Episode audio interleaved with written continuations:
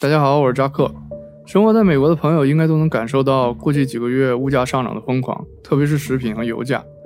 就在下周二，美国劳工部会发布三月份最新的 CPI 数据，预计会超过二月份时百分之七点九的这个数字。而且由于油价的飙升，加上全球供应链的持续紧张，环比的 CPI 增幅很有可能会超过市场的预期，突破百分之一这样一个数字。在这样一个通膨持续飙升的环境下，每个人都想知道物价何时会降下来。作为普通老百姓，我们又能做点什么去减轻生活的负担？今天我们就来聊聊相关话题。按照美联储自己的说法，美国通胀率在2022年剩余的时间内都会是继续上涨的一个态势，然后随着利率的逐步上升，预计到2023年通胀才会开始放缓，并最终在2024年出现下降。这就意味着在接下来相当长的一段时间内，我们都会与高通胀共存。但从美联储过往的记录来看，它的预测指标总是滞后的。实际上，美国目前的通货膨胀问题，它并不是一个简单的加息就能解决的问题。而是一个在全球经济和政治格局发生巨变的背景下所产生的结构性变化，而这种变化会体现在我们生活的方方面面，比方说能源价格、房价以及工资。我们先来看一下能源价格。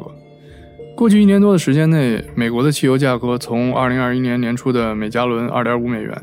上涨到了目前的4.3美元一加仑，涨幅高达百分之72%。而对卡车司机影响更大的柴油价格。同期更是上涨了百分之九十二，这一方面是因为最近西方对俄罗斯的制裁影响了原油的供应，另一方面也是因为过去两年新冠大流行导致全球的石油供应出现了下降，但随着各国逐步开始解封，石油需求又开始大幅增加，导致油价飙升。虽然美国政府现在已经开始释放自己的原油战略储备，但基本上是政治意义大于经济意义，对油价的影响非常有限。而且从目前的形势来看，石油输出国组织欧佩克也没有增产的意愿。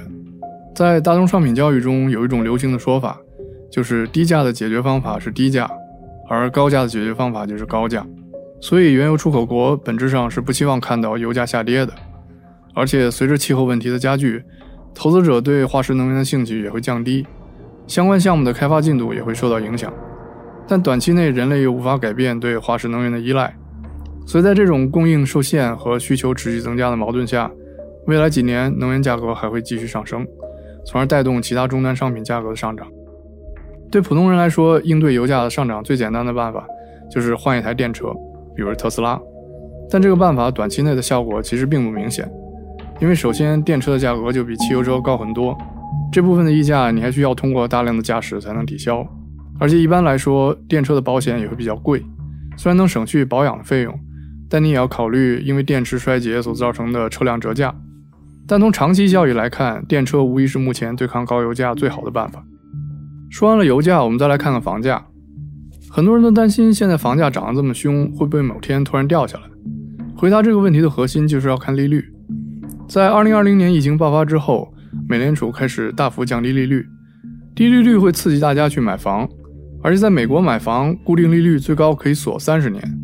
在二零二零年的时候，美国三十年期的固定利率曾经降到了百分之二以下，这是一个非常夸张的水平，因为它会刺激人们提前锁定利率，而不是选择浮动利率。而且一旦利率开始上升，这些已经锁定低利率的业主是很难愿意再把房子挂出来卖的，这就造成了大批房源从市场上消失。与此同时，随着美联储的加息，现在房贷的利率开始飞涨，目前三十年固定利率的平均值已经非常接近百分之五了。房贷利率的上涨会进一步刺激人们买房并且锁定利率的意愿，因为他们担心如果再不上车，可能就会彻底失去买房的机会，这就会导致购房需求的进一步增加，从而继续推高房价。但这个现象显然是不可持续的，一旦利率上升到某个高度，超出了人们的负担能力，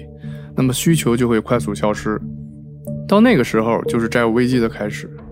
这个我们以后找时间再讲。所以，如果你现在是一个打算买房或者刚刚买房的人，当务之急就是要尽快锁定利率，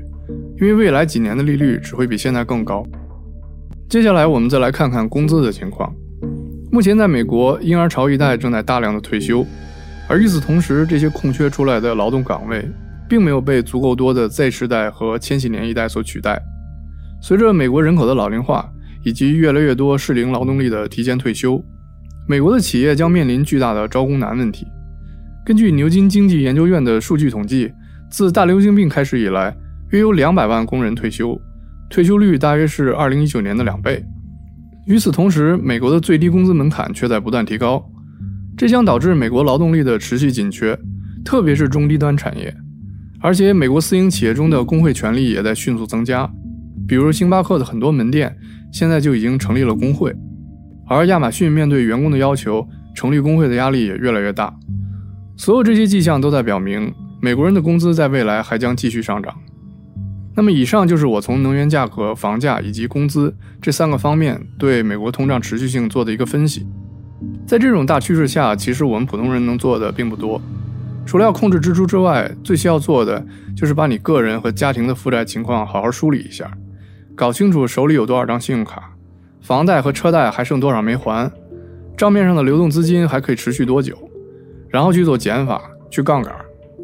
如果在这个基础上你还有时间和精力，可以再想想办法去增加一些收入，改善目前的生活质量。好了，今天就先聊到这儿。喜欢的话别忘了点赞和订阅。我是扎克，我们下期再见。